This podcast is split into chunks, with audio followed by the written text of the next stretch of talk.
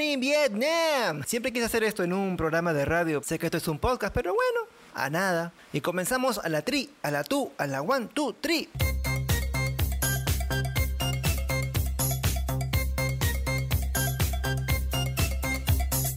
Hola, mis chanchurris cósmicos. Imagino que el fin de semana ya vieron el episodio final de WandaVision, por lo que tienen varias dudas sobre qué sucederá en el UCM y especialmente por los personajes exclusivos de la serie. No lo sé, tú dime. Así que el podcast de hoy me centraré en Vision Destiñado y en los calatos de Wanda, o sea, Tommy y Billy.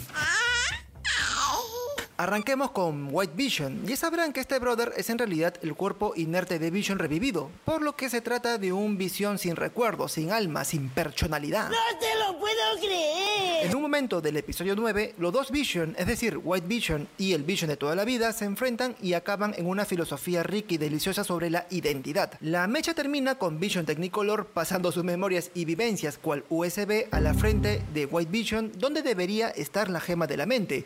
¿Y sabes qué? ¡Ay, qué! El Vision pálido se queda loquito y huye rápidamente. De ahí no lo volvemos a ver ni siquiera en los postcréditos.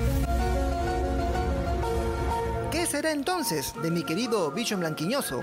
La respuesta es complicada porque recordemos que el Vision original es la fusión de la inteligencia artificial de Jarvis y la piedra de la mente, la cual es chenchible, o sea que siente toditito. De ahí sabemos que Shuri, la hermana de Pantera Negra, intentó separar la gema del cuerpo de Vision sin afectar su memoria, algo que sí pudo hacer, pero no le alcanzó el tiempo, así como tus promesas en la cama. Ahora, lo que hizo el Vision Colorinchi a Vision desteñido sería el proceso contrario, pasar la esencia de la gema de la mente al cuerpo de Vision blanquito. Para esto, más adelante esclarecen que Vision, ese mismo que hemos visto en toda la serie, es en realidad la manifestación de la gema de la mente que vive dentro de Wanda. Algo que así sucede desde que Wanda fue expuesta a la gema en los laboratorios de Hydra. O sea, el amor entre Wanda y Vision ya estaba predestinado. O también podríamos decir que ella lo tenía dentro todo este tiempo.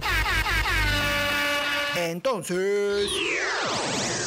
Vision Blanco viene a ser actualmente el cuerpo reactivado de Vision, regido por un sistema de programación corrupto por Sword y que además tiene la esencia de la gema de la mente. Podemos concluir que este Vision es un personaje completamente nuevo, el cual tendrá todo un proceso de adaptación tras ser iluminado por la gema del infinito. Anda la osa. Vision Blanco anda suelto por el mundo del UCM y solo sería cuestión de tiempo para su regreso. No lo dejará pasar así de fácil y quizá haya algo de él en la segunda película de Doctor Strange. Además, Vision Blanco viene a ser el último vestigio de las gemas del infinito en la Tierra, ya que las gemas fueron destruidas por Thanos en Endgame. Eso tiene sentido para mí. Esto hace que Vision Blanco sea todo un personaje listo para explotar en el UCM. No lo sé, tú dime. Se trata de un ser incapaz de comprender su identidad, una máquina con emociones y portador de una esencia poderosa y única en el universo. O sea, la mesa ya está servida. Ahora vayamos a los gemelos Tommy y Billy, a los superhéroes yogurines del UCM. Al final del episodio, Wanda se acerca donde ellos para agradecerles por haber escogido como su madre.